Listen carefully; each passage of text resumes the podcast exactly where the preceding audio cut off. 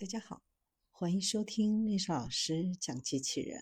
小孩子参加机器人竞赛、创意编程、创客竞赛的辅导，找丽莎老师。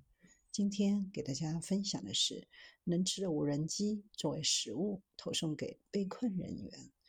当无人机在任何地方都可以运输任何东西的时候，移动的大部分都是无人机本身。大多数交付的无人机能够承载其质量百分之三十作为有效载荷。像机翼这样占比庞大的硬件至关重要，但对于受援者似乎没有多大用。怎样发挥无人机的最大价值呢？来自瑞士洛桑联邦理工学院的团队研发了一种由年糕制成的无人机翅膀。可以将其食物有效载荷从百分之三十提高到百分之五十。这种年糕含有的热量相当于一顿早餐的热量，约三百大卡。有了这种无人机，就可以高效地将食物运送给在绝境当中需要食物的被困者。操作也很简单，让这种一次性无人机直接飞到需要救助的人身边，牺牲掉无人机的翅膀。通过提供重要的卡路里来维持人的生命。研究人员用压缩的膨化米设计了这种部分可食用无人机的机翼，因为这种食物跟膨胀聚乙烯的泡沫非常相似。膨胀聚丙烯是无人机当中常用的机翼材料，因为它既坚固又轻巧。虽然没有膨胀聚丙烯那么强大。但胜在价格实惠，易于使用，还易于激光切割，卡路里也相当可观，每公斤三千八百七十卡路里，跟意大利面差不多，只是密度要低得多。出炉的年糕一般都是圆形的，所以制作记忆的第一步是把它们切割成六边形，使它们更容易粘在一起，然后使用可食用的明胶粘贴。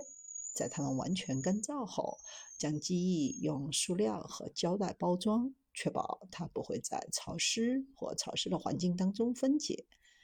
至于味道嘛，尝起来就像脆脆的米脆饼干，听起来是不是还蛮健康的样子？实际上，这款机翼的大小不是由飞行需求驱动，而是由营养摄入需求驱动。在这种情况下，大约七百厘米的翼展可以提供三百大卡的热量，相当于一份早餐的热量。剩下的八十克可以用来装载维生素或水之类的。虽然只是一个圆形，但这款半可食用无人机是可以飞行的。通过增加一个电机、一些用于驱动尾部表面进行控制的伺服系统和小电池，速度可达到每秒十米左右。接下来就将提高无人机上可食用食材的比重，找到可食用容器来携带水等载荷的方法。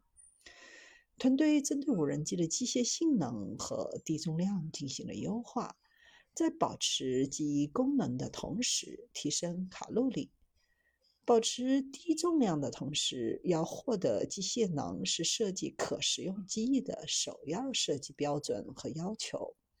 通过使用基于脂肪的材料来扩展设计标准，可能能够带来更高的热量，但同时也意味着无人机结构重量的增加。接下来，团队的目标是制造一个流线型的翼型，能够实现更有效的空气动力学特征。这种优势可以让无人机携带更多的有效载荷，比如携带水，并具有更长的飞行时间和飞行距离。目前，团队正在进行 3D 视频打印和成型测试，以确保可食用机翼具有足够的机械性能。同时，机翼表面上可食用涂水防尘，以及可食用机翼随时间的降解测试等等。可以吃的无人机听起来令人耳目一新，构想是不是有些过于大胆？光是想想用大米做的无人机从高空中落下来，就已经非常有趣。